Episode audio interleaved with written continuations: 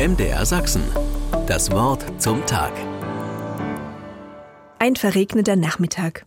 Doch als ich das Büro verlasse, schiebt sich die Sonne zwischen die Wolken.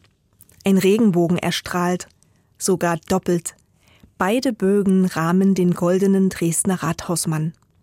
Ich knipse ein Bild und lade es in den Status meines Smartphones, um später zu sehen, viele andere aus meinen Kontakten haben die bunten Lichtstreifen ebenfalls fotografiert. Am Fluss, über den Häusern, auf einer Anhöhe. Einen Regenbogen zu sehen hebt prompt die Laune.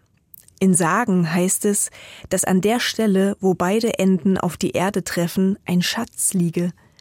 Dabei ist das farbenfrohe Lichtband ein rein optisches Phänomen. Die Regentropfen reflektieren und brechen das Sonnenlicht und werfen es zurück.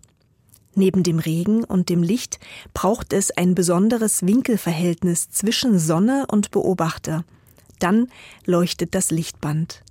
Jeder meiner Bekannten hat also seinen eigenen Regenbogen gesehen und fotografiert.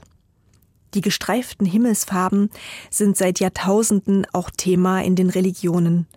Der Regenbogen als Schutzschild wegen seiner nach oben gerundeten Form. Er fungiert auch als Brücke zwischen Himmel und Erde so im Christentum.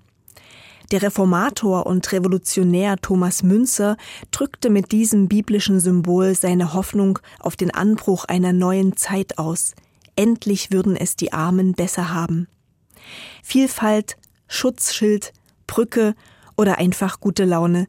Für jeden bedeutet der Regenbogen etwas anderes und immer ist es positiv besetzt. Das gefällt mir. Mich selbst verbindet der Regenbogen mindestens symbolisch auch mit Gott und seiner in der Bibel gegebenen Zusage. Meinen Bogen habe ich gesetzt in die Wolken, der soll das Zeichen des Bundes zwischen mir und der Erde sein. MDR Sachsen. Das Wort zum Tag.